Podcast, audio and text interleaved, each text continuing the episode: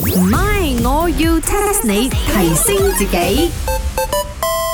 哇！西餐拎，你鬼妹嚟喎！但係着喺旗袍咧，又真係幾靚一下咯。 Excuse me, Chicken Rice Inn。雖則我 come back from Paris 啊，但係啊，以前啊，每逢 Chinese New Year，我都喺呢個 Paris 嘅唐人街嗰度着旗袍行嚟行去，行嚟行去，let everybody check me out 㗎，你知唔係知咯啊，？跟住就有人行埋嚟問你，誒，小姐，我要幾多位？哎行開飲咩茶？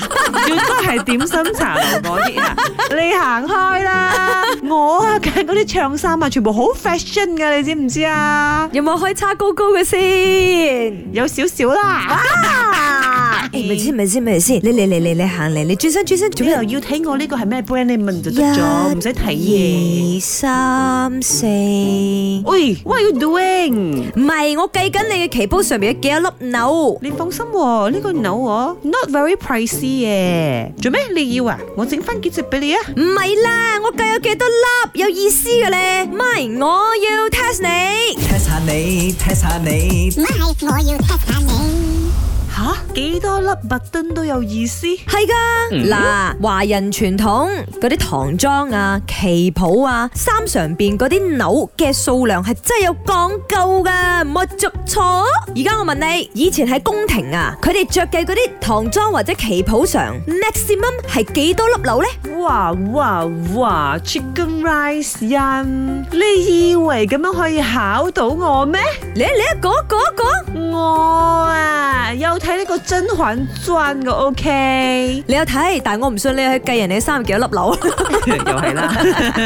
哎呀，正話又唔想睇到你喺度估嗰啲咩啊？九五至尊啊嘛，係嘛？I know nine plus five is what fourteen，所以我啲 button 唔可以超過 fourteen 粒。 哇，你真係叻㗎喎，但係叻唔晒，蠢一半。喂，九五至尊係真係近咗嘅，但係冇人咁樣加上嚟㗎啦。錯，我俾個 tips 你㗎啦，唔可以加。哦，敦家，that must be 九咯， OK，完咗呢一集。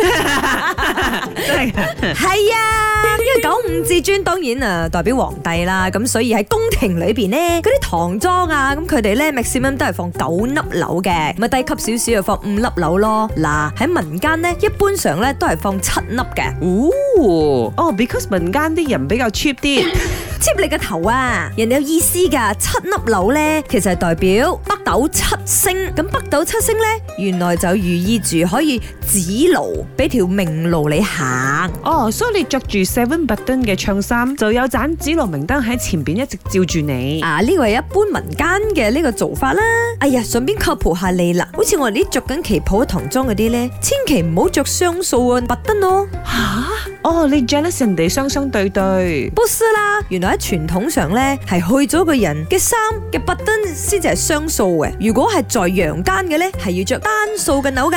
哦，哇，講又講，我都要翻去換翻件旗袍啦，淨係過年先會着旗袍噶嘛。唔係，我要 test 你。茶水榮、林德榮飾演，雞范欣、顏美欣飾演，細燦玲、Emily 潘碧玲飾演。